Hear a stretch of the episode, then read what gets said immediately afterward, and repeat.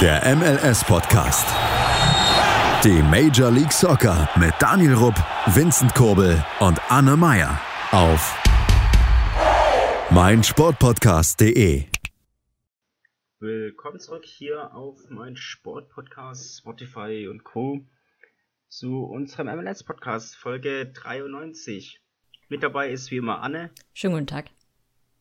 Vincent ist weiterhin verschollen. Wo genau, wissen wir nicht. Aber. Also ich habe ihn letztens auf der Straße gesehen. Er hielt eine Mülltüte in der Hand und trug dabei ein LA Galaxy Trikot. Keine Ahnung, was das bedeuten sollte, aber der ist mit seiner Mülltüte spazieren gegangen. Ich glaube, das sind versteckte Hinweise, aber die ignorieren wir jetzt mal, weil es gibt Wichtigeres. Zunächst einmal, ich habe ja vergangene Woche die Aussage getätigt, dass vier MLS-Spieler bei der EM dabei sind. Das ist nicht ganz richtig. Es sind tatsächlich sieben Spieler. Ich habe den guten Frankowski von Chicago Fire, der für Polen spielt, vergessen. Dann habe ich von Montreal Lapalainen vergessen und von Minnesota Reitala. Beide spielen für Finnland.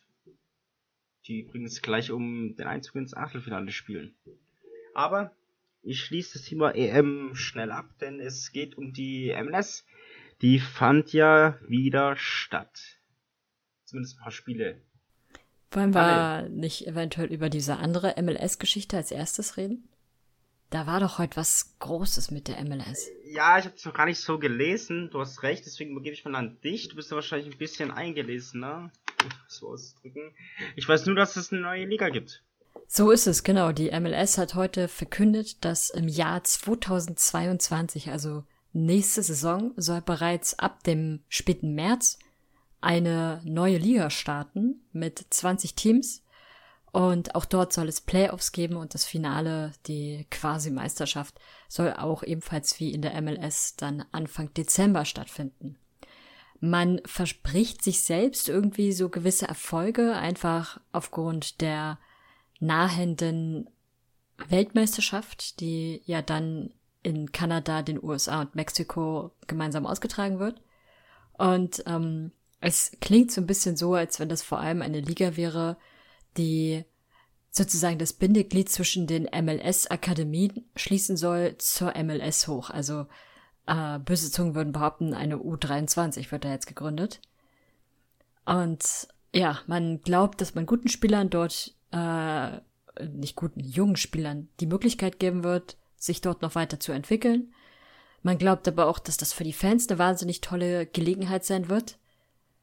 Und ja, muss man aber abwarten, wie sich das so weit entwickelt. Es ist bisher noch kein Name bekannt und kein Logo. Wie gesagt, die Meldung ist auch erst von heute. Mm, danke für das Zusammenfassen. Ja, es wird sich zeigen, die Heim-WM, in Anführungszeichen Heim-WM, ist ja in fünf Jahren, von daher kann man da ja schon mal anfangen mit planen.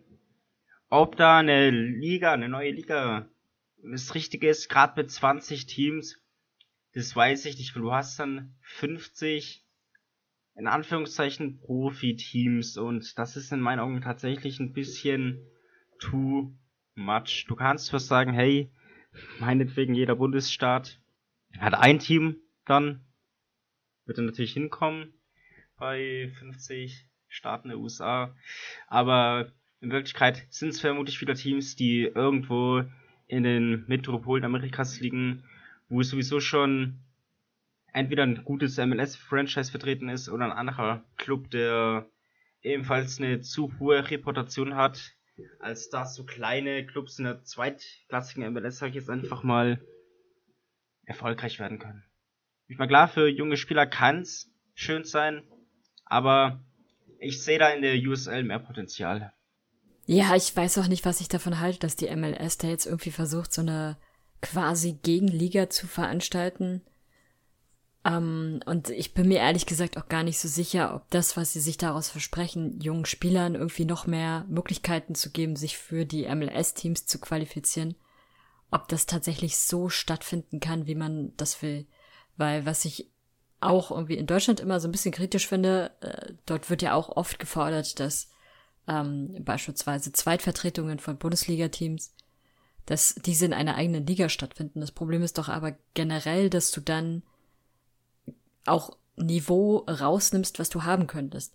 Also ich finde es halt viel besser, wenn gerade auch junge Spieler und eben auch Teams, die Zweitvertretungen sein können, wenn die auf ganz normale, reguläre Teams treffen können. Was natürlich nicht sein darf, das muss man betonen, ist, dass die Spieler der ersten Mannschaft bei wichtigen Spielen dann einfach immer runter verliehen werden, damit sie der zweiten Mannschaft dann aushelfen. Sowas soll natürlich nicht sein. Aber wenn du gegen, in Anführungsstrichen, echte Teams antrittst, dann erlebst du dort Teams, in denen sehr erfahrene Spieler sind, in denen auch junge, talentierte Spieler sind. Und du hast einfach einen fairen oder realistischen Wettbewerb. Den hast du aber in einer, in einer Liga, die dann hauptsächlich aus Zweitvertretungsteams bestehen wird, kannst du das gar nicht so haben, weil die Spieler sind dann in der Regel, bis auf wenige Ausnahme, ähm, sind die Spieler meistens in einem Alter und sind meistens alle sowieso zusammen schon quasi aufgewachsen haben in den äh, MLS Next Turnieren und in den ganzen Akademieturnieren haben sie sowieso schon gegeneinander gespielt. Und wenn sie dann jetzt in der Zwischenzeit zwischen den, der Akademie und der MLS nochmal in so einer eigenen Liga spielen, da fehlt die Herausforderung oder so, dass der Wurf ins kalte Wasser fehlt. Der ist eigentlich so wichtig. Ich stimme dir da in gewisser Weise zu, dass es keinen Sinn macht, zu sagen, hey, zweite Mannschaften spielen nicht gegen andere Teams, gegen Erzmannschaft, sag ich jetzt einfach mal. Ich meine, in den USA, du hast mit äh, Louisville, Phoenix, Felix Rice wie sie alle heißen, starke Teams, die jedes Jahr um die Titel mitspielen. Da ist ja was anderes. Da ist ja die USL getrennt von der MLS. Und da ist ja auch die kein, kein Auf- und Abstieg gibt.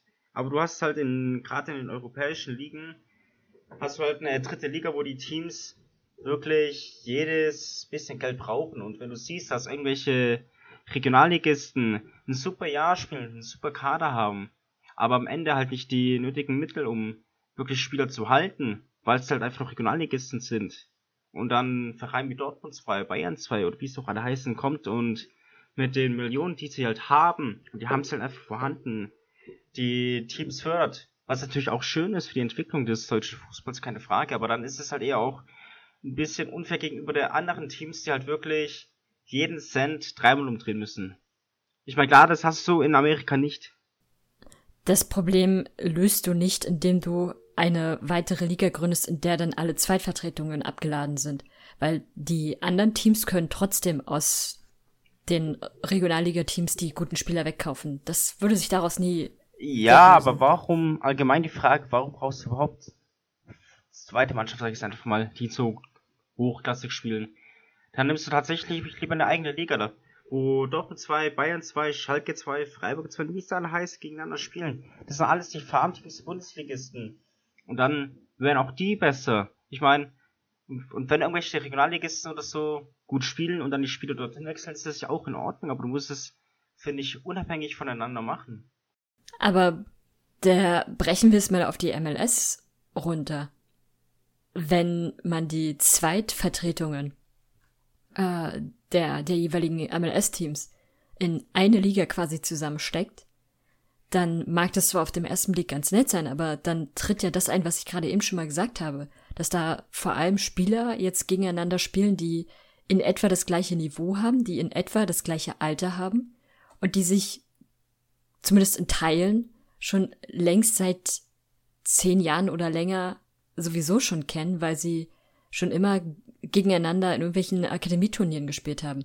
Da fehlt einfach die Herausforderung, die du sonst hast, wenn du in einer Regional, äh, in einer realen Liga im Prinzip äh, spielst. So bist du in so einer schönen Filterblase, in der du vor allem mit jungen Spielern zu tun hast, aber der oftmals fehlt dann einfach so beispielsweise der super erfahrene Gegner, der, der dich nochmal so, so ein paar Sachen lehrt, dass, dass du den Ball im Spiel so oft doof verlierst, dass du irgendwann darüber nachdenkst, was war denn jetzt mein Fehler gewesen? Das, weiß ich, vermisse ich halt dann immer bei solchen, bei solchen Ideen, diese Herausforderung, die eigentlich viel wichtiger ist als letztendlich wie die Liga heißt.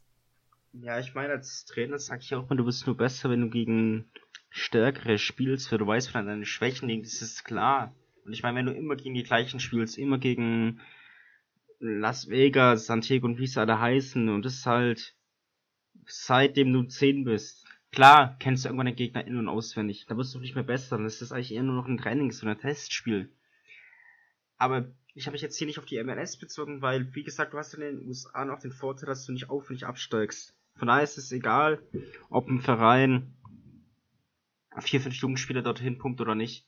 Zumal die in den meisten Fällen sowieso woanders ausgeliehen werden. Was ja auch wiederum von Vorteil ist. Was du halt in der europäischen Fußballblase, muss man so zu sagen, nicht hast. Weil klar, die amerikanischen Ligen und allgemein das Sportsystem in Amerika liegt ja viel Wert auf Fairness und auf Chancengleichheit. Und das ist halt eben auch noch was, was ich gut heiße. Naja, das amerikanische Sportsystem besteht aus Akademien, wo du, ähm, ich weiß nicht genau, ob, immer ob das pro Monat oder pro Saison ist, zahlst du für dein Kind, wenn du es in einer Akademie anmelden willst, über 2000 Dollar. Und das hat gar nichts mit Fairness oder Chancengleichheit zu tun, sondern es hat einzig und allein was mit dem Geldbeutel zu tun. Und deswegen sind, das muss man auch kritisch betrachten, sehr, sehr viele Spieler in den Akademien, und das ist jetzt überhaupt keine Kritik an den Spielern selbst, ähm, sind einfach äh, weiße Kinder aus der Mittelschicht oder gar aus, ähm, aus der gehobenen finanziellen Klasse sozusagen. Da spielen in der Regel nicht die armen Kinder. Und das macht halt dieses System der Akademien auch schon schwierig. Und wenn du jetzt nochmal zusätzlich so eine Liga installierst, glaube ich halt, da kommt kein Effekt dazwischen. Klar, die ganzen Spieler, die aus dem Draft kommen, ähm, können dann natürlich auch mit in diese Liga und dann kommen da natürlich auch nochmal neue Personen dazu. Aber trotzdem sind die Jungs alle in etwa gleich alt. Also die sind alle Anfang, Mitte 20 maximal. Und dann fehlt trotzdem die Herausforderung. Aber die Herausforderung kam sie, wenn sie gegen Phoenix Rising spielen. Die Herausforderung kam sie, wenn sie gegen Louisville zum Beispiel spielen. Als Beispiel. Aber die Herausforderung haben sie nicht, wenn, keine Ahnung, äh, Toronto FC 2 gegen Sporting Kansas City 2 spielt. Weil das ist halt der gleiche Kram wie immer dann. Ja, da hast du recht. Ich stimme dir da ja auch zu und das System der Akademien ist ja genauso Schmutz, sage ich, weil ich meine, Fußball ist, bleibt der Sport der Armen, nicht der Reichen.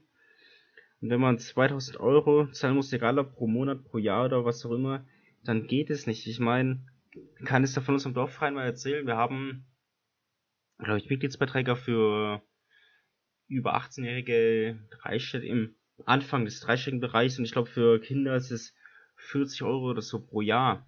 Und ich meine, man muss damit einrechnen, dass wir Trainer haben, die das freiwillig machen und und und. Aber 2000 Euro finde ich, find ich ein bisschen zu viel. Auch wenn die Trainer schnellmals ausgebildet sind oder so. Ich meine, es gibt ja noch sowas wie Fördervereine oder Unterstützung oder Sponsoren, die hier auch in gewisser Weise im Interesse handeln, wenn die sowas unterstützen. Naja, der, der Unterschied ist ja auch, ähm, das ist der enorme Unterschied, warum das in den USA nicht Verein heißt, sondern warum es Club heißt. Das ist nicht so der klassische Verein, wie man es aus dem deutschen Vereinsrecht kennt, wo ein Vorstand gebildet wird, wo es Mitglieder gibt, die regelmäßig einzahlen ähm, und wo es halt auch einen Förderverein zum Beispiel, zum Beispiel gibt, sondern das ist halt schon in der Regel ein Club, der gegründet wurde aus, ähm, sagen wir mal, finanziell betagten Sponsoren und die natürlich auch mit davon abhängig sind. Mhm. So ist es halt. Und weiß immer nicht, ähm, an sich ist natürlich das System der Akademien erstmal okay, soweit. Also wenn wir jetzt mal von diesem finanziellen Faktor, der da definitiv eine ganz, ganz doofe Rolle spielt, ähm, absieht, ist es aber erstmal gut, dass man irgendwann dazu übergegangen ist, eigene Akademien zu gründen und Kinder mit Talent schon frühzeitig entsprechend auszubilden, was die USA tatsächlich sehr gut machen. Das ist das, was im europäischen Fußball oft noch falsch gemacht wird, meines Erachtens nach, ist, dass sie äh, noch sehr lange warten, bis es sozusagen endgültige Entscheidungen gibt, welches Kind jetzt welches Talent hat. Und dass man Kinder nicht in einem gewissen Alter schon aufgrund ihrer Größe aussortiert, sondern dass man damit sehr, sehr lange wartet, damit ähm, auch Kinder, die augenscheinlich mit 13, 14 noch zu klein sein mögen, dass auch diese dann noch die Möglichkeit bekommen, ähm, weiter auf diesem hohen Niveau trainieren zu können, weil eventuell wächst sich das heraus oder eventuell überzeugt die Spieler einfach mit anderen Qualitäten. Aber was zusätzlich in dieser neuen Liga in meinen Augen noch ein Problem sein könnte, ist die Frage, welche Rolle spielt der Draft dann überhaupt noch? Weil der Draft von Jahr zu Jahr und von Entwicklung zu Entwicklung immer uninteressanter wird für die MLS-Teams. Die MLS-Teams haben damit dann jetzt die Möglichkeit, ihre jungen Akademiespieler, bei denen sie sich vielleicht noch nicht ganz sicher sind, einfach in dieses Team zu stecken, in, in der neuen Liga und zu gucken, wie es sich entwickelt. Und dann nimmst du halt auch mal drei, vier Spieler mehr mit, die du sonst vielleicht nicht mitgenommen hättest. Hast aber eine größere Auswahl und hast natürlich dann am Ende auch mehr Talente. Und du brauchst irgendwann den Draft gar nicht mehr, weil der so ein bisschen überflüssig wird. Die Spieler sind zu dem Zeitpunkt schon in Anführungsstrichen zu alt, also 23, 24, ist schon verhältnismäßig alt, ähm, um sie dann für den Profifußball noch weiter ausbilden zu können. Und du hast da Jungs in deiner zweiten Liga sozusagen, die sind dann 18, 19 Jahre. Da kannst du natürlich noch mal viel mehr mitarbeiten. Mm, definitiv, du hast recht. Ich meine, der Draft wird sowieso in den letzten Jahren immer mehr, beziehungsweise verliert immer mehr an Bedeutung in den letzten Jahren, das ist klar. Und wenn jetzt 20 Teams dazukommen, ist die Frage, dürfen die draften, werden die Spieler vielleicht dahin abgeschoben von den MLS-Teams und und und. Das sind Fragen über Fragen die können wir jetzt klar noch nicht beantworten. Ich meine, wer weiß, vielleicht wird das System auch richtig geil. Wissen wir nicht, wir haben jetzt nur heute Info bekommen, dass die MLS eine Liga plant mit 20 Teams. Von daher bin ich gespannt auf die Entwicklung. Ich meine, vielleicht sind es auch 20 USL-Teams, die aufsteigen. Ich weiß es nicht. Vielleicht wird es auch tatsächlich weniger mit auf den Abstieg, weiß man ja nicht. Naja, die, die MLS ist ein Verbund aus allen Clubs, die dort, ähm, die in dieser Liga spielen. Und glaubst du wirklich, dass die MLS dort zulassen wird, dass viele USL-Teams aufsteigen? Das geht nur, wenn diese USL-Teams das wollen und vor allem genau richtig viel dafür zahlen. Und allein schon um ähm, überhaupt eine Chance zu haben, in der MLS zu spielen, zahlst du ja mittlerweile mehrere Millionen Euro. Und dann kann man sich ja auch ausrechnen, wie viel das kosten würde, für ein USL-Team in dieser neuen Liga zu spielen. Also ich sehe das Ganze noch ziemlich kritisch, aber wir warten mal ab. Würde ich auch sagen. Wir warten ab, machen kurzes Päuschen, sind dann gleich wieder da. Auf meinsportpodcast.de. Schatz, ich bin neu verliebt. Was? Da drüben. Das ist er. Aber das ist ein Auto. Ja, eben. Mit ihm habe ich alles richtig gemacht. Wunschauto einfach kaufen, verkaufen oder leasen. Bei Autoscout24. Alles richtig gemacht. Hey, Malte Asmus von meinsportpodcast.de hier. Ab März geht's weiter mit unseren 100 Fußballlegenden. Staffel 4 bereits. Freut euch auf Zlatan Ibrahimovic, Michel Platini, Cesar Luis Minotti, Paolo Maldini, um nur mal vier zu nennen. Und bis wir mit der vierten Staffel kommen, hört doch einfach noch mal rein in die bisherigen drei Staffeln. Ronaldinho, Sepp Meyer, Gary Lineker, Lothar Matthäus und viele weitere warten da auf euch. 100 Fußballlegenden. Jetzt überall, wo es Podcasts gibt. Willkommen zurück zu unserem MLS-Podcast hier auf mein Sportpodcast.de. Mit dabei sind noch Anne und ich, Daniel. Ja, und wir haben ja gerade so ein bisschen über die neue MLS-Liga gesprochen. Es sind ja 20 Teams und man kann stark davon ausgehen, dass Toronto eines dieser Teams sein wird. Und ich habe so das Gefühl, dass auch schon die Nummer 1 oder der Schlussmann von Toronto 2 dann in dieser Liga feststehen wird. Weil überzeugend war er jetzt nicht ganz so gegen Orlando. Nicht wahr, Anne? Also, mich hat er überzeugt. Er hat mich dazu. Dachte, du bist. Er hat mich dazu überzeugt, ich dachte, du bist dass. Orlando-Fan. Nicht Orlando-Fan. Nee, aber er hat mich dazu überzeugt, äh, dass er auf jeden Fall, oder anders formuliert, ich habe endlich einen Torwart gefunden, bei dem ich sagen würde, exakt so könnte ich auch spielen. Wir haben wahrscheinlich sogar die gleiche Größe, zumindest sieht's, sieht er im Kasten so aus. Das könnte schon passen. Genug gescherzt. An der Stelle, die Rede ist nicht von Bono, der eigentlichen Nummer 1 bis dato, sondern Chris Arms hat umgestellt. Ja, vergangenes Jahr gab es ein Stimmerproblem, dieses Jahr, also ein Alibi-Stimmerproblem mit den Red Bulls. Dieses Jahr ist es ein Alibi-Torhüter-Problem, muss man nicht auszudrücken. Quentin Westberg, 35 Jahre jung, war im Tor. Sein erstes Spiel für Toronto der Saison. Ich meine allgemein für das Franchise in Kanada. Aber es wird vermutlich auch sein letztes sein. Also es war nicht sein erstes für das Franchise. Und er hat in dieses, aber es war sein letztes. In dieser Saison hat er schon drei Spiele gemacht, aber es war sein erstes in der Startaufstellung. Aber ja, ich stimme dir zu, dass es möglicherweise sein letztes gewesen sein kann. Mit Sicherheit, also so sollte es zumindest sein, war es hoffentlich sein letztes in der Startaufstellung. Weil, also das war schon sehr speziell. Ja, ich habe ich aber gerade nachgeschaut, er ist tatsächlich seit 2019 in Kanada. Also spielt seit 2019 in Toronto. Mm, ja. Ist ein bisschen ärgerlich gelaufen für ihn. Ist 1-0 nach einer Minute. Es kann mal passieren, dass man sowas macht. Ich mache ihm da nicht ganz so einen Vorwurf. Geht ihm zwar durch die Beine durch, aber wenn man ein Auge zudrückt, kann man es auch nachvollziehen. Das sag ich mal ganz nett. Kurz darauf denkt er, er wäre Manuel Neuer oder Lionel Messi, ich weiß nicht, was ihn da geritten hat.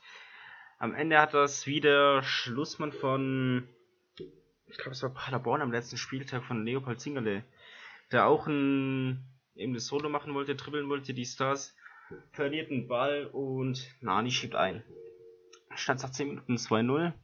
Passiert. Darf aber nicht passieren. Ausgewechselt wurde er trotzdem nicht. Sehr zu meinem Entsetzen, aber gut. Chris Arms ist der Trainer, nicht wir. Genosse sind ja auch kein Bundestrainer, auch wenn es gerade 80 Millionen davon gibt. Aber Toronto kam zurück und hat, zumindest sah es so aus, Quentin Westbrook Arsch retten wollen. Statt zur Halbzeit an 2-2 Zugegebenermaßen, es hätte auch 2-0 stehen können für Toronto, aber war es nicht. Dann zweite Halbzeit gab es wieder gut Chancen, ab und an hat Quinton Westberg auch mal gehalten und dann in der 83. Minute auch nochmal ein Schuss. Ja, auf gut Deutsch sagt man, Bahnschrank gefällt, wenn man, wenn der Keeper nicht schnell unten ist. Und das war halt in dem Fall leider so. Also kann man sagen, dass alle drei Gegentore auf seine Kappe gehen. Zumindest zwei der drei. Aber am Ende hat man verloren. 3-2. Ärgerlich, ja. Mit dem anderen Keeper wäre es vielleicht anders ausgegangen, wissen wir nicht. Aber es hat keinen guten Eindruck hinterlassen, seine Leistung. Und die wird auch dementsprechend, denke ich, nicht honoriert werden. Im Gegenteil. Vielleicht ist der nächste die Nummer 1 von Toronto 2. Weiß ich nicht. Hast du noch was, Anne? Also, das, das muss man wirklich dazu sagen. Diese Torwartleistung war definitiv katastrophal. Ähm, der hat sich Dinge geleistet, davon kannst du dir alle paar Jahre vielleicht mal einen leisten, aber du kannst dir nicht so viele Dinge in einem Spiel leisten. Ähm, er sah völlig fehl auf dem Platz aus. Und also wenn Chris Amers nächste Woche wieder ihn ins Tor stellt, dann verliere ich völlig den Glauben daran. Weil das war wirklich eine Katastrophe. Und dieses zweite Tor, ich empfehle wirklich, dass man sich das mal ansieht, ist, spricht Bände dafür, wie sein Spiel war. Die Situation ist eigentlich komplett ungefährdet. Äh, zwar ist Orlando im Angriff, verliert aber den Ball, ein Toronto-Spieler kann ihn abfischen, alles super soweit. Und ähm, der Toronto-Spieler äh, tritt den Ball ganz leicht nach hinten zum Torwart, damit ähm, der sozusagen den Ball sichern kann und ihn aus dem Strafraum buxieren kann. Das Problem ist aber, Ähm, er entscheidet sich dagegen, behält den Ball sozusagen an den Füßen und das sieht natürlich auch der Orlando-Spieler, läuft auf ihn zu und anstatt dann noch rechtzeitig zu passen oder zu versuchen, den Ball loszuwerden, macht er nichts anderes als zu versuchen, ihn auszudribbeln, verliert dabei natürlich den Ball und dann sind es noch zwei Schüsse hin und her und der Ball ist im Kasten. Und das ist sehr katastrophal. Das dritte Tor würde ich sagen, ja, kommt ein bisschen zu spät runter, aber da ist, da versagt auch die Verteidigung von Toronto. Beim ersten Tor ist auch die Verteidigung von Toronto jetzt nicht die beste, aber auch er sieht da nicht gut aus. Und im Gegensatz dazu hat man einen 22-jährigen, ähm, oh, wie, wie heißt der Torhüter von Bono. Nee, nee. Achso, du, äh, achso, von Orlando. Du meinst, Brand, Branston? Orlando. Nee. Brandon? Brandon. Irgendwas mit äh, Brandon war's. Brandon. Ähm, der, der solide gehalten hat. So, auch er hat sich zwei äh, Gegentore in Anführungsstrichen geleistet. Aber da würde ich sagen, war jetzt nicht, lag nicht zu 100% die Schuld bei ihm. Klar, auch er hätte da vielleicht noch was besser machen können. Aber trotzdem sieht man da qualitativ einen sehr gewaltigen Unterschied. Zu Brian Rowe. Ja, das sowieso. Aber was. Ich habe nachgeschaut, das ist Brandon Austin. Stimmt, Der genau. ist einfach jünger als, der ist einfach jünger als ich. Was, ähm, was man bei Toronto aber feststellt, ist, dass Toronto wirklich eine katastrophale Saison hat. Und die Fans natürlich extrem unruhig sind, verständlicherweise, sehr unzufrieden mit äh, Chris Emerson, auch verständlicherweise, und es extrem viel Unruhe innerhalb des Teams und auch innerhalb äh, der Fanszene bei Toronto gibt. Toronto aktuell auf dem zwölften Platz in der Eastern Conference. Äh, von fünf Spielen haben sie, äh, nee Quatsch, von acht Spielen haben sie bisher eines gewonnen, fünf verloren und zwei unentschieden. Das ist äh, nur Chicago und Cincinnati sind im Augenblick schlechter als Toronto. Da steckt also noch ganz viel Arbeit hinter. Mm, Einfach neuer Trainer, würde ich sagen. Ich meine, Chris Arms passt nicht nach Toronto, das weiß man jetzt. Als muss man auch so viel Mut haben und ihn entlassen. Ich überlege, Weil ich meine, du hast auch damals gesagt, vor zwei oder drei Folgen oder was privat, ich weiß es nicht, dass der erste Trainer, der entlassen wird, Chris Arms ist. ja, Und mittlerweile muss ich dir da einfach zustimmen. ich überlege gerade, ob ich das im Tippspiel auch getippt hatte. Weiß ich gar nicht. Während du überlegst, kann ich ja mal mit dem Spiel der Sounders und der Galaxy weitermachen. Sounders war ja immer noch ein bisschen geschwächt. Lodero verletzt. Stephen Fry immer noch verletzt, leider. Aber nichtsdestotrotz hat die Vertretung in Form von Stephen Cleveland einen guten Eindruck gemacht. Galaxy ging nach einem Penalty, wo ich der Meinung war, dass man ihn nicht geben muss. Mit einzelnen Führung. Ich fand, man kann Es ihn war ein geben. Zweikampf, es war ein Zweikampf in, in der Box, wo dann Chicharito einen Stoß von hinten bekam und er sich dann halt fallen ließ. Ich meine, gut, er hat auf den Punkt gezeigt. Es ist keine klare Fehlentscheidung, deswegen gab es einen Elfmeter. Ich persönlich, meine ehrlich, ich hätte nicht gegeben, weil es für mich nicht gereicht hat, aber Schiri hat so entschieden, muss man hinnehmen, konnte man nicht ändern. Galaxy war einzeln in Führung. Dann drehte aber Seattle auf. Gleich kurz vor der Pause aus zum 1-1. Und in der zweiten Halbzeit war es ein ausgeglichenes Spiel. Ich habe es leider nicht gesehen, dass nachts um 3 oder 4 war. Das sind nur die Highlights. Und dann hat natürlich der One and Only Raul Diaz 2-1 geschossen. Komplett Carsten war still und die Sounders sind weiterhin ungeschlagen. Als tatsächlich mittlerweile einziges Team in der MLS. Hatte ich nicht sogar, Sind auch dementsprechend hatte ich nicht sogar Ja. vorausgesagt, dass Nashville geschlagen gegen euch verliert. werden wird? Gegen euch verliert. ich glaube ja.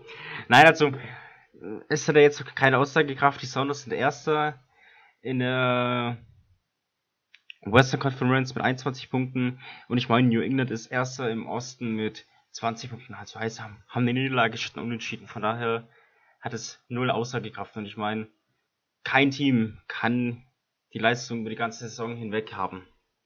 Ist einfach so. Von daher bin ich gespannt, wie es weitergeht. Anne, wir kommen nun, sofern du nichts für Besonderes hast, du die Galaxy. Nein. Zu einem Spiel, welches im Stadion der Red Bulls stattgefunden Wow, hat. du hast mir meinen Witz kaputt aber nicht gemacht. zum eben aber nicht zum eben erwähnten Spiel der Nashville, des Nashville SCs und den Red Bulls, sondern Ja, ich habe drei Tage lang meinen Witz hier vorbereitet, den du mir innerhalb von Sekunden zerstört hast. Äh, die, der New York City FC hat ein Heimspiel gehabt. In der Red Bull Arena in New Jersey. Ah, so viel zu, wir bauen unser eigenes Stadion. Nach sechs Jahren jetzt ist es immer noch nicht da und man muss beim quasi Erzrivalen zu Hause spielen. Die Blamage ist einem da quasi schon ins Gesicht geschrieben. Und äh, eine Blamage wurde es auch. Also an sich, es war ein sehr spannendes Spiel. Sie haben gegen die Nummer eins der Eastern Conference, gegen die Refs gespielt. Und da wusste man natürlich, beide Teams sind in dieser Saison ganz gut auferlegt. Gerade die Refs, aber auch der New York City FC hat sich bisher ganz solide geschlagen, das muss man sagen. Und ähm, ja, es ist dann durchaus auch ein sehr spannendes Spiel geworden, was erst zum Schluss hin im Prinzip, äh, was heißt im Prinzip, erst zum Schluss hin hat es dann definitiv die Entscheidung gegeben, wer dieses Spiel gewonnen hat. Schöne Phrase. Aber es fing erstmal äh, solide an mit äh, Bub mit dem ersten Treffer in der 27. Minute. Aber der New York City FC glich dann aus. Und es ging im Prinzip immer wieder hin und her. Danach äh, machte Bell das 1 zu 2 für die Refs. Wenige Minuten später, ich glaube so unter 10 Minuten später, ähm, machte dann der New York City FC wieder den Ausgleich. Das ist alles an sich gar nicht so interessant. Was ich in dem Spiel interessant fand, war das Verhalten von äh, Sean Johnson, dem Torhüter vom New York City FC, der bei jedem Tor der Refs einfach immer den berühmten Neuerarm oben hatte, den Reklamationsarm, weil er jedes Mal auf Abseits äh, appellieren wollte. Aber in beiden Situationen auch deutlich zu sehen ist, dass es kein Abseits ist, sondern tatsächlich muss man den Refs lassen, die spielen sehr, sehr guten Fußball und Bruce Arena hat da in den letzten zwei Jahren was richtig Starkes aufgebaut. Das hat sich ja in der letzten Saison schon angedeutet und das zeigt sich jetzt definitiv. Und da sieht man eben auch die Trainerqualitäten, die er hat. Am Ende gewannen tatsächlich auch die Refs nach einem ähm, Tor von Thomas McNamara, der sich dabei dann auch so ein bisschen verletzt hat. Aber äh, ja, die Refs gehen mit drei Punkten nach Hause. Der New York City FC fährt über den Hudson River auch nach Hause, aber ohne Punkte. Und äh, Sean, äh, Sean Johnson muss, ja, sollte vielleicht eher daran denken, seine Abwehr besser einzuordnen, anstatt die ganze Zeit den Arm um, oben zu haben, weil es bringt ja auch nichts, wenn du, wenn die Tore tatsächlich kein Abseits sind. Ja, ich meine, es kommt dafür, wenn du ein bisschen zu viel die Spiele von Neujahr schaust und dir da was abgucken willst. Ja. Ich meine, ich fand das, ich finde es allgemein lächerlich mit diesem Reklamier, aber ich meine, es gibt den Videobeweis und jedes Tor wird sich angeschaut, also hab doch die Intelligenz und lass die Hand unten erstens. Es, du machst dich damit lächerlich als Torhüter, finde ich. Kreisliga ist was anderes, keine Frage, aber gerade ein gestattener Profi macht sich damit einfach nur lächerlich und es ist peinlich. Zweitens, die Leistung auf der anderen Seite von Matt Turner Oh war ja. umso gewaltiger. Ja. Also er hat ja, du hast ja am Anfang den Elfmeter nicht erwähnt, es gab ein Penalty für die New York City FC heißt. Für New York City FC, den Castellanos nicht verschossen hat, sondern schwach geschossen und Matt Turner hat gehalten. War stark gemacht. Und später in der Nachspielzeit hat er, glaube ich, auch nochmal einen Schuss von Castellanos gehalten. Zum Sieg eigentlich. Auch- Es war 3-3 ausgegangen. Auch dazwischen hat Matt Turner wirklich Ähm. sehr, sehr stark gehalten. Man muss auch sagen, die Refs haben ähm, wirklich solide gespielt. Klar, die zwei Gegentreffer, die waren auch gut vom New York City FC, muss man auch sagen. Aber an sich ist dieses Team gerade sehr, sehr gut aufgestellt. Und ähm, ja, ich, ich ziehe da meinen Hut tatsächlich für Bruce Arena, der wirklich richtig gute Arbeit leistet. Also def definitiv stimme ich dir voll und ganz zu, aber es gab eine Szene in diesem Spiel, die ich nach wie vor nicht verstehe, und zwar beim 1-1 sieht der Torschütze, ähm, ich glaube Thiago heißt er, ist sein Spitzname, sein Trikot. Hat sich der Thiago von Liverpool. Er zieht sein Trikot aus. Dachte der, das sei ein Derby, weil es im Stadion der Red Bulls ist, oder warum macht er das? Das ist halt nicht der Schlauste, ne? Ich meine, nach 56 Minuten in einem Spiel gegen die Refs, was ja wirklich kein Derby ist, sein Trikot auszuziehen im Stadion des Rivalens. Es gibt Dinge, die kann man sich da eher leisten, würde ich jetzt mal spontan sagen. Aber wir haben das seine. Er hat Geld dafür gesehen. Zu Recht natürlich Trikot ausziehen. Aber das war so eine Szene, die ich nicht ganz so verstanden habe. Aber so sind es halt unsere Profis. Ja. Hast du ansonsten noch ein Spielchen? Ähm, muss man vielleicht nur ganz kurz erwähnen. Atlanta, Philadelphia. Atlanta, ich glaube, die führten sogar 2 zu 0. Am Ende ging es 2 zu 2 aus. Das Interessante war aber der Ausgleich von Philly. Also danach ging quasi ein Raunen durchs Stadion, weil dieser Ausgleich schon sehr beeindruckend war. Ähm, er zieht da aus großer Distanz einfach mal ab und der Ball ist wie eine Rakete drin. Ach, das war das, das, das habe ich gesehen, das war nicht schlecht. Ja. War das nicht in der Nachspielzeit sogar? Ja, es war also gefühlt so letzte Sekunde.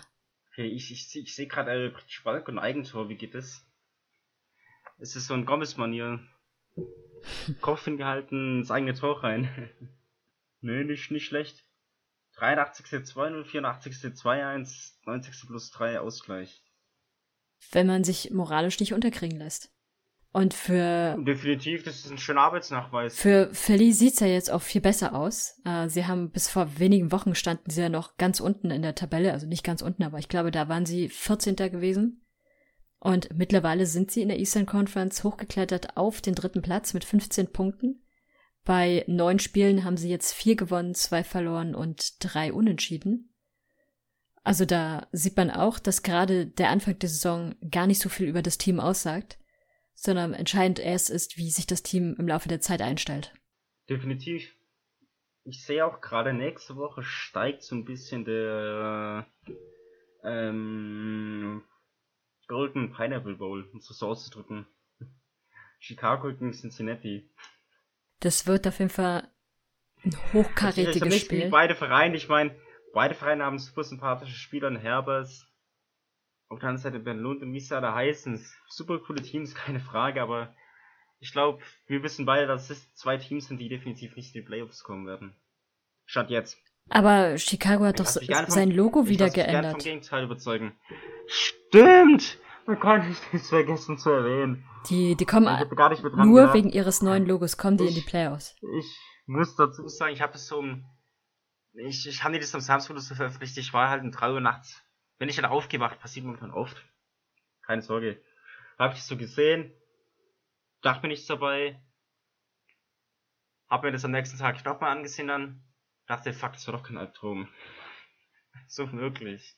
Ich meine, Warum macht man das? Ich meine, das, das Logo hat doch keinen Mehrwert. Es ist einfach nur grottig. Ich meine, das könnte ich in Paint besser. Ja, das ist also. Ich glaube, wenn das, wenn das Logo an sich für ein neues Team wäre, wäre das auch okay. Ja. Aber, aber für ein, für ein bestehendes Team ist es das nicht. Ähm, und also es überzeugt mich weiterhin nicht, dass also das Logo finde ich jetzt besser als das, was jetzt gerade aktuell ist, weil das gerade aktuell ist, ist halt, das ist wirklich Schmutz. Aber trotzdem kommt halt nichts an das ursprüngliche Logo heran, was einfach immer, das hatte eine Geschichte, die es erzählt, das hatte einen Bezug und es war einfach so was ganz anderes, nicht so ein klassisches Logo einfach und das fehlt jetzt so ein bisschen. Aber auch bei den Refs gibt es ja ich weiß gar nicht, ist das überhaupt schon offiziell bestätigt worden? Auf jeden Fall gibt's zumindest ein Gerücht, dass auch sie ihr Logo ändern werden und den Entwurf, den man dort sehen kann. Ähm, das ist auf jeden Fall jetzt ein ganz anderes Logo. Auch da trifft es zu, wenn es für ein ganz neues Team wäre, könnte das ganz okay sein. Aber dadurch, dass es für ein bestehendes Team ist, ähm, was einfach ein Logo hat, was wahnsinnig clever ist, es, es kommt halt nicht an das ursprüngliche Logo ran und macht's halt irgendwie, weiß nicht, macht's ein bisschen schade, weil das Logo der Refs eigentlich schon sehr, sehr clever ist. Die ein Logo zu haben, was quasi aussieht wie die US-Flagge, nur mit deinen eigenen Symbolen. Das kannst du nur im US-Fußball machen. Ich habe jetzt gerade noch ein bisschen geschaut, ich habe auch gerade zufälligerweise Twitter aufgemacht.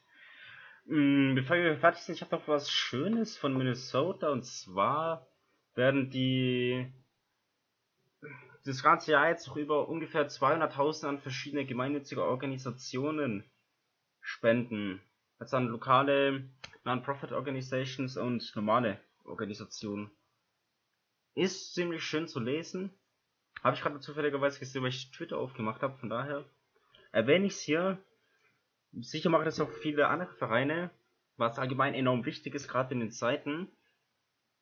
Umso schöner natürlich auch, dass die Vereine immer mehr zu vollen Kapazität, Kapazität kommen da für alle, die Fans im Stadion vermissen. Keine Frage.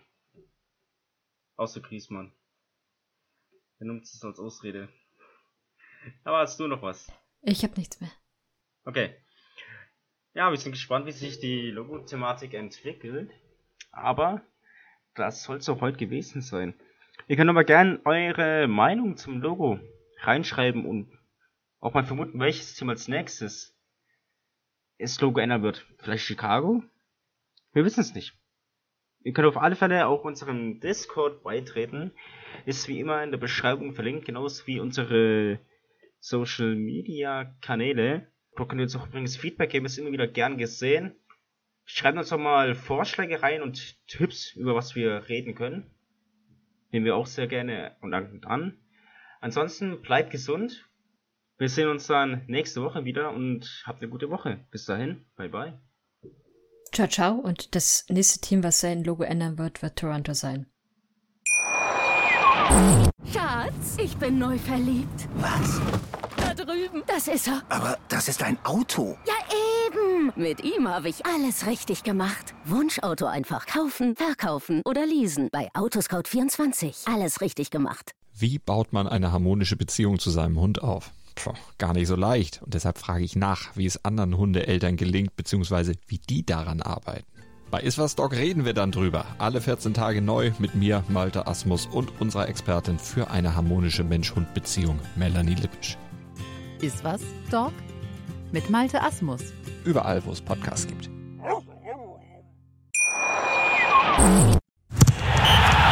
Der MLS-Podcast. Die Major League Soccer mit Daniel Rupp, Vincent Kurbel und Anne Meyer auf meinsportpodcast.de. Schatz, ich bin neu verliebt. Was? Da drüben. Das ist er. Aber das ist ein Auto. Ja, eben. Mit ihm habe ich alles richtig gemacht. Wunschauto einfach kaufen, verkaufen oder leasen. Bei Autoscout24. Alles richtig gemacht.